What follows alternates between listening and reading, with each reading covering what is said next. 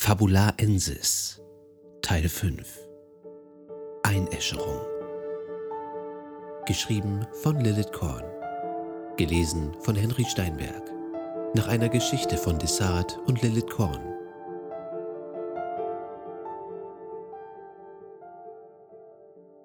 Kiage Die Probe war vorbei. Interessiert beobachtete Kiage, wie seine Mutter die Kleidung für die Zeremonie am Abend nach einem ganz bestimmten System verstaute. Jedes einzelne Kleidungsstück faltete sie sorgfältig zusammen und legte es an den vorgesehenen Platz in der mit Schmucksteinen verzierten Holzkiste. Der Deckel enthielt sogar verschließbare Fächer, in denen sie die Zeremonieschmuckstücke aufbewahrte. Ein Ring in Form einer Schlange und ein Lederarmband. Kiage saß auf dem Stuhl vor der Schminkkommode seiner Mutter und stützte das Kinn auf eine Hand ab. Oka-san? Yumi verschloss die Kiste, drehte sich um und lächelte ihn an. Was ist denn? Ähm, ich hatte bei der Probe irgendwie ein komisches Gefühl. Sie runzelte die Stirn. Wieso das? Nein, keine Sorge. Du hast alles richtig gemacht und wirst es auch bei der Zeremonie richtig machen. Da bin ich mir sicher.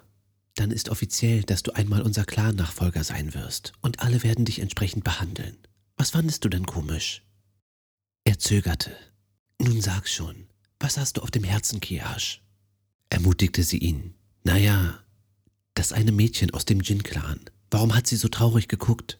Yumi setzte sich ihm gegenüber aufs Bett. Hm, schwer zu sagen. Vielleicht ist sie traurig über die vielen Machtkämpfe zwischen den Clans und über den allgemeinen, naja, dem allgemeinen Zustand der Welt. Aber ich glaube, irgendwann einmal vereinen sich die Clans und die Machtkämpfe enden. Selbst die einfachen Menschen werden eines Tages frei sein. Kiash überlegte. Okay, aber ich verstehe es trotzdem nicht ganz. Sie muss ja eigentlich nicht traurig sein. Ihr geht es doch gut, oder? Yumi strich sanft über Kiash Wange, wie sie es früher immer getan hatte. Obwohl er schon elf war, ließ er es geschehen. Man kann nicht immer von den äußeren Umständen auf die inneren schließen. Fuhr sie fort. Ich komme selbst aus einem Dorf und hatte ein hartes Leben ohne irgendwelche Vorzüge. Jetzt bin ich hier und habe alles, was ich brauche. Genug zu essen, ein Dach über dem Kopf. Außerdem einen wundervollen Mann und das beste Kind der Welt. Sie zwinkerte. Das heißt aber nicht, dass ich mich deshalb immer toll fühle. Manchmal bin ich trotzdem traurig. Zum Beispiel, wenn jemand aus der Familie krank wird oder so etwas. Da hilft alles Geld der Welt nicht. Es ist nun mal so. Niemand weiß zu 100 Prozent, was in jemand anderem vorgeht. Auch du trägst deine Erlebnisse nicht im Gesicht spazieren. Kia schnickte und dachte eine Weile darüber nach, bis seine Oka-san einen Anruf entgegennahm. Ihr Blick alarmierte ihn. Vor einer Weile hatten sie geparkt und waren seitdem zu Fuß unterwegs. Die Umgebung wurde zunehmend weitläufiger, menschenleerer und dunkler. Hier leuchteten kaum Werbehologramme, kaum jemand fuhr die Straßen entlang. Eine untypische Atmosphäre, die Kiage nicht gewohnt war beinahe seelenlos. Komm, Schatz, wir müssen uns beeilen. Kiage eilte hinter seiner Mutter her, deren High Heels hektisch auf dem Boden klackerten. Ein frischer Wind wehte und wären sie nicht so schnell unterwegs gewesen, hätte er gefroren.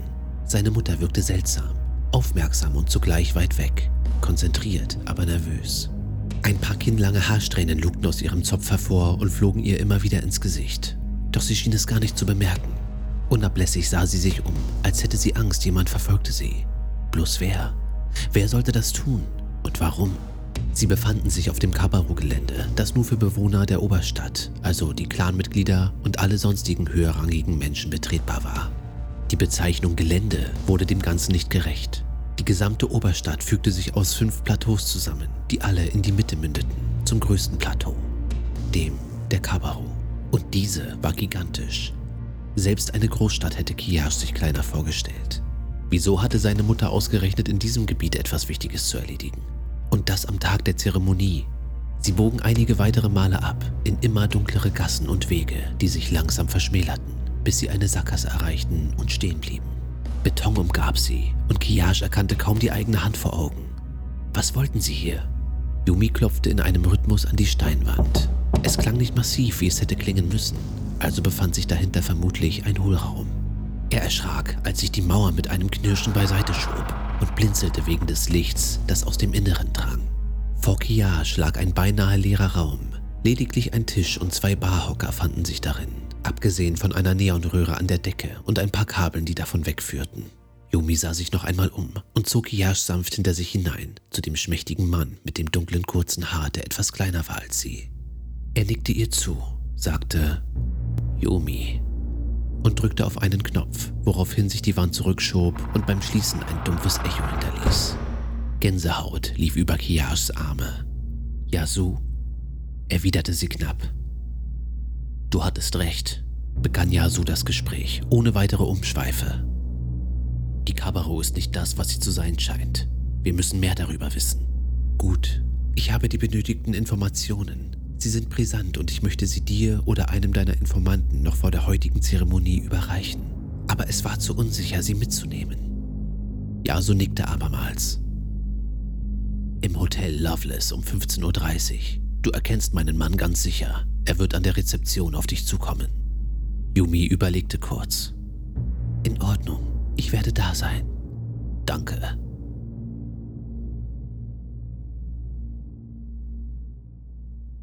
Yumi. Ein ungutes Gefühl kroch durch ihre Knochen wie flüssiger Teer in zerfurchte Straßen. Sie hatte keine Wahl. Schlimm genug, dass Kiyash hatte mitkommen müssen zu Yaso. Die Übergabe der Informationen war weitaus gefährlicher und Akira unterwegs, also blieb ihr nur, Kiyash zu Damon zu bringen. Solange er sich bei ihrem Bruder aufhielt, musste sie sich zumindest nicht um ihn sorgen. Wie lange bist du weg? Du schaffst es trotzdem rechtzeitig zur Zeremonie, oder? fragte ihr Sohn. Yomi zwang sich ein Lächeln aufs Gesicht. Natürlich, was denkst du denn? Die werde ich unter keinen Umständen verpassen. Yomi beobachtete im Rückspiegel, wie Kiyash sich erleichtert zurücklehnte. Wenn alles glatt lief, hatte sie nicht gelogen. Es wäre eine Schande, bei der Zeremonie nicht anwesend zu sein. Und sie hätte keine Ausrede. Ob sie sich noch etwas zurechtlegen sollte für den Fall der Fälle? Nein, entschied sie. Ich werde pünktlich da sein. Yumi parkte auf dem für sie reservierten Parkplatz vor dem Rio Shen Tower. Ihr Bruder wartete bereits mit einem Mädchen an seiner Seite. Kias Gesicht hellte sich auf. Wir besuchen Damon? und wie wir das tun, gab Yomi zurück und verspürte tatsächlich ein bisschen Glück, weil Kiyash sich so freute, seinen Onkel zu sehen wobei sein Blick auf dem Mädchen haften blieb und er Yumi damit ein Grinsen entlockte. Offensichtlich hatte er Gefallen an der Kleinen gefunden. Kia stieg aus und begrüßte Damon mit einer Umarmung. Dann wandte er sich dem Mädchen zu. Hallo, ich bin Kiash. Und du? Sie verbeugte sich leicht und erwiderte höflich, Mein Name ist Felice. Felice lächelte und Kiash drehte sich schnell zu Yumi, die gerade Damon umarmte. Schön dich zu sehen, Bruderherz sagte sie. Und wer ist dieses hübsche Mädchen? Bei den letzten Worten zwinkerte sie Felice zu, deren Wangen schlagartig an Farbe gewannen. Damon legte die Hand auf Felice Schulter. Sie soll ins Kloster und verbringt ihren letzten Tag heute bei mir. Erzähle ich dir später in Ruhe. Du sagtest, du musst gleich wieder los. Aber du bist nachher da, oder? Und sorry, dass ich vorhin nicht aushelfen konnte. Da habe ich gerade Felice abgeholt. Sie nickte. Kein Problem. Ja, ich muss direkt weiter. Wir reden heute Abend. Sie wandte sich ihrem Sohn zu. Hab eine schöne Zeit mit Damor. In ein paar Stunden hole ich dich ab. Hier, nimm den schon mal und pass auf ihn auf, ja? Er ist ein wertvolles Familienerbstück und jetzt gehört er dir. Er wird dir Glück bringen. Einer Eingebung folgend hatte sie den Schlangenring eingesteckt, statt ihn zurück in die Kiste zu legen. Sie zog die Schachtel aus ihrer Handtasche, öffnete sie, holte den Ring heraus und streifte ihn dem irritierten Kiash über den Mittelfinger, da er für die anderen noch etwas zu groß war. Er runzelte die Stirn, streckte die Hand von sich und betrachtete das Geschenk. Cool, danke, murmelte er fasziniert. Ich passe gut auf ihn auf. Das weiß ich. Bis nachher, mein Schatz. Ich freue mich wahnsinnig auf später. Du wirst das toll machen. Ich mich auch. Yomi drehte sich um, doch Damon hielt sie noch einmal auf. Yomi, warte, ich. Er winkte Richtung Treppenhaus. Geht schon mal rein, Kinder. Wir müssen schnell was unter Erwachsenen bereden. Morind folgten die beiden seiner Anweisung. Damon, ich habe wirklich keine Zeit. Erneut war sie im Begriff, sich umzudrehen. Ganz kurz. Ich will nur wissen, ist es soweit? Yumi nickte. Sie glauben mir und ich gebe ihnen alles, was nötig ist. Ich darf nicht zu spät kommen und erzähle dir alles danach. Gib den Kindern noch einen Kuss. Bis nachher, okay? Damon seufzte. Okay, sei vorsichtig, Schwesterherz. Ich habe ein schlechtes Gefühl bei der Sache. Das wird schon alles, keine Sorge, sagte sie. Aber auch in ihr rumorte das Gefühl, einen Fehler zu machen. Doch sie musste das Risiko eingehen. Das Loveless Hotel ragte imposant vor ihr auf. Yumi fasste in ihre Handtasche, strich über das Papier des Briefumschlags, was ein paar kleine Zettel bedeuten oder sogar bewirken konnten. Diese hier waren lebensgefährlich, sofern sie in die falschen Hände gerieten. Um keinen Verdacht zu erwecken, zog sie ein Spiegelchen und einen Lippenstift heraus und schminkte schnell das Rot ihrer Lippen nach. Sie steckte beides wieder weg und marschierte über den säuberlich polierten Marmorboden zur Rezeption, stellte sich jedoch an die Seite, um zu signalisieren, dass sie auf jemanden wartete und kein Zimmer buchen wollte. Es interessierte ohnehin niemanden. Der Rezeptionist musterte sie lediglich einen Moment und verstand. Dann verrichtete er weiter seine Arbeiten. Yomi wartete nicht lange. Ihr Herz schlug schneller, als ein hochgewachsener Mann mit stechend grünen Augen auf sie zueilte. Die Farbe war so intensiv, dass sie sogar von weitem auffiel. Dazu hatte er markante, eckige Gesichtszüge, die gleichzeitig filigran wirkten, und einen dunklen Anzug an. Kurz verbeugten sie sich voreinander. Komm mit, verlangte er mit unerwartet tiefer Stimme. Sie schluckte und folgte ihm erst in einen Fahrstuhl, der in die sechste Etage fuhr, und dann in einen Raum, den er offenbar gemietet hatte, da er ihn mit seiner Chipkarte öffnete. Yumi überkam das Gefühl, in eine Falle getappt zu sein, während die Tür sich hinter ihr schloss. Der Mann hingegen deutete mit ruhiger Miene auf einen Stuhl, goss ihr ein Glas Wasser ein und stellte sich als Nakumara vor. Du hast etwas für mich? Ja. Nervös öffnete sie ihre Tasche und zog den Brief heraus. Er wollte ihn entgegennehmen, doch sie legte ihn auf den Tisch und ihre Hand darauf, sodass er seine wieder zurückzog. Dieser Brief, diese Informationen, sie tippte auf das Papier, sind zugleich meine Lebensversicherung, beziehungsweise, wenn mir etwas zustößt, wird er beweisen, dass es die Kabaru war. Sie gibt Mordaufträge. Das geht bis in die höchsten Positionen. Das hier darf keinesfalls in die falschen Hände geraten. Nakumara nickte ernst und ließ sich ihr gegenüber nieder. Sein Blick schien sie förmlich zu durchbohren, strahlte eine Mischung aus Gefahr und Vertrauenswürdigkeit aus. Sei unbesorgt, ich kenne meine Aufgabe. Ein wenig klang er verärgert. Ich werde das mit meinem Leben hüten, vertrau mir. Heute Nacht versammle ich alle Clan-Oberhäupter und lege ihnen die Informationen vor, damit wir einen Plan entwickeln können, die Kabaru zu stürzen. Schließlich ließ sie ihre Finger von ihrer Lebensversicherung gleiten und hoffte das Beste. Mit einem mulmigen Gefühl im Bauch verabschiedete sie sich. Kiash. Obwohl es sich bei der Zeremonie um eine reine Formalität handelte und natürlich jeder wusste, dass Kiash irgendwann der Nachfolger seines Vaters werden würde, kribbelte Aufregung durch seinen Körper. Hoffentlich würden sein Vater und Amon es ebenfalls pünktlich schaffen. Kiash hatte seine Mutter zu ihnen am Telefon bis gleich sagen hören, als sie ihn abgeholt hatte. Die anderen sind bereits da, mein Schatz. Hatte sie seine Gedanken gelesen? Erleichtert atmete er auf und betrachtete seine Oka-san noch einmal. Sie strahlte vor Glück, vor Liebe und sie sah wunderschön aus. Ihre Haare waren mit verzierten Haarnadeln hochgesteckt und einzelne Strähnen umspielten ihr perfekt geschminktes Gesicht. Der schwarze Kimono betonte ihre schlanke Figur und bestand vermutlich aus purer Seide, so wie er glänzte. Ich bin so stolz auf dich und hab dich lieb, sagte sie. Kiash lächelte. Danke für alles. Ich dich auch. Die Limousine bog ab und jetzt begann das Spektakel. Sein Herz schlug schneller, als ihn die Scheinwerfer, die sich auf den Wagen richteten, blendeten. Sie fuhren langsam über den roten Teppich und die Menge jubelte. Wie viele Fotos waren in den wenigen Minuten, in denen sie auf die Bühne zusteuerten, bereits von ihnen gemacht worden? Der Fahrer stoppte den Wagen, während Kiyash seinen Vater erspähte. Er stand neben der Bühne und wartete auf ihn. Sein Gesicht strahlte wie das seiner Mutter stolz aus. Otusa! Trotz aller Freude stieg Kiyash langsam aus, beantwortete Fragen von Journalisten und ließ sich fotografieren. Erst danach marschierte er auf seinen Vater zu, der ihn mit offenen Armen empfing und fest umarmte, ehe Kiyash ihn wieder von sich drückte und ansah. Sind wir dann soweit? fragte er. Akira zwinkerte. Geduld, Geduld. Lass deine Mutter erstmal aussteigen. Sie muss auch noch ein paar Fotos machen.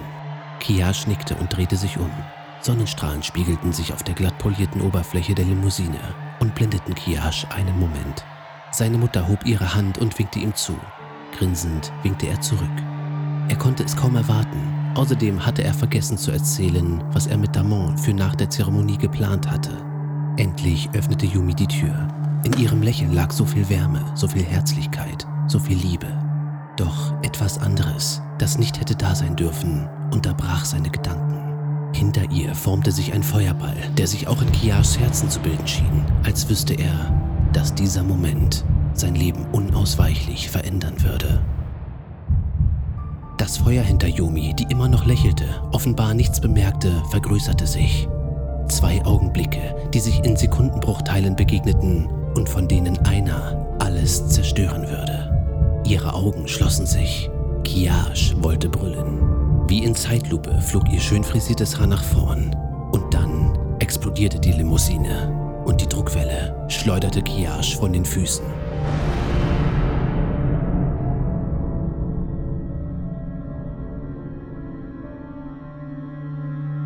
Nakumara. Pfeifend schlenderte er den Gang entlang, blieb nur kurz vor einem Spiegel stehen, um sein Antlitz zu betrachten. Er grinste, als seine Augen schimmerten. Er liebte es, das Schimmern immer wieder selbst zu verursachen und sich dabei zu beobachten. Mühsam riss er sich von seinem Anblick los und ging weiter. Das Klicken der Tür, die sich daraufhin beiseite schob, verriet ihm, dass er bereits erwartet wurde. Vor dem Schreibtisch seines Vorgesetzten stoppte er, zog den Brief aus seiner Aktentasche und händigte ihn aus. Der Kabaru-Mann nahm ihn entgegen und verstaute ihn in einer Schublade. Ist es erledigt? Nakumara verbeugte sich. Ja. Gut. Die Ryoshen-Frau ist sehr weit gekommen und ihr Kreuzzug gegen uns wird weiterleben. Aber vorerst haben wir ihnen den Kopf abgeschlagen. Sie werden ziellos umherirren, während wir zu unserer vollen Stärke heranreifen und sie vernichten.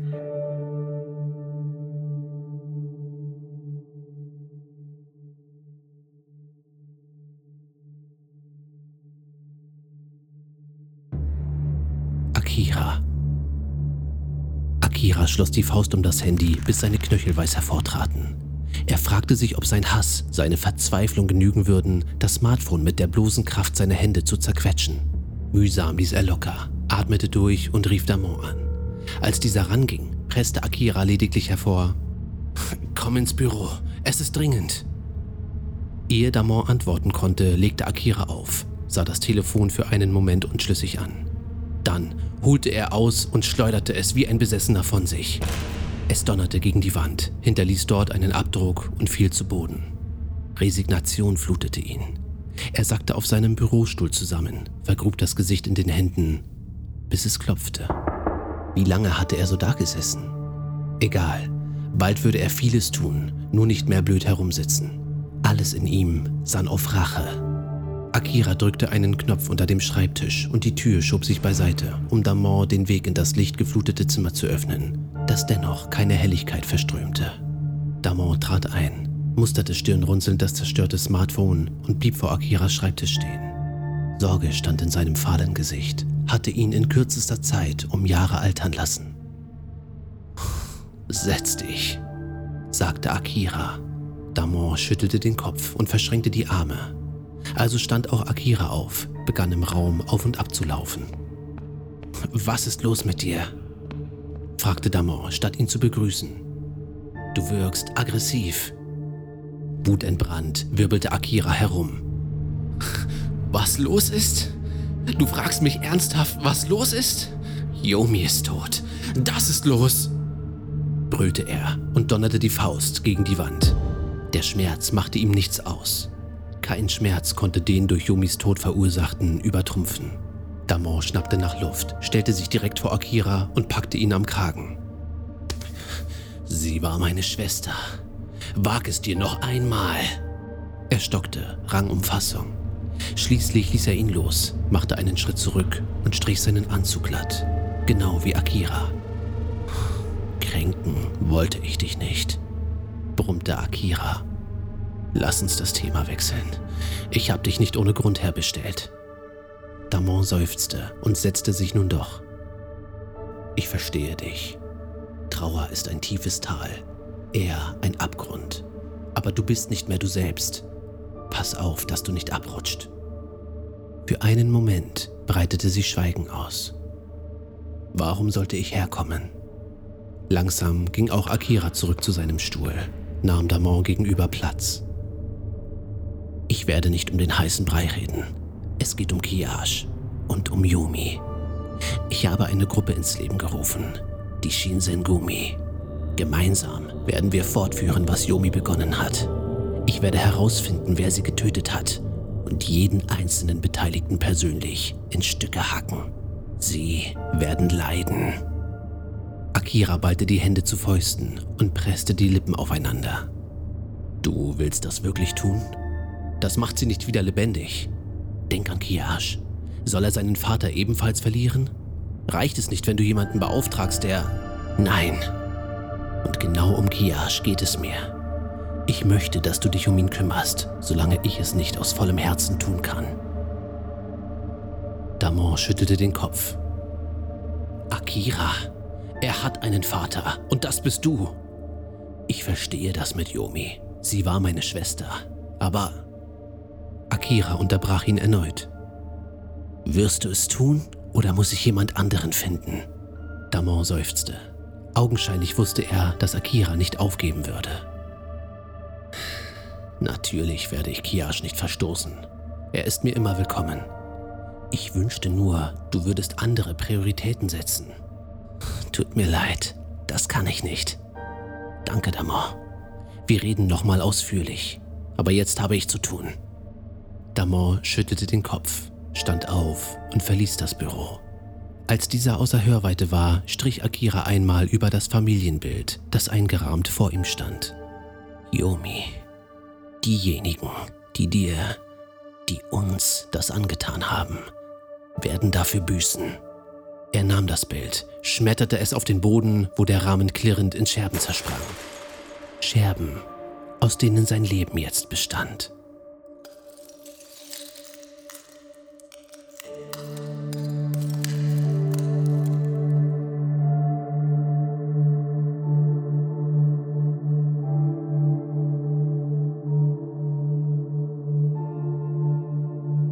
Musik von Tim Stork. Produziert von BeatNerd.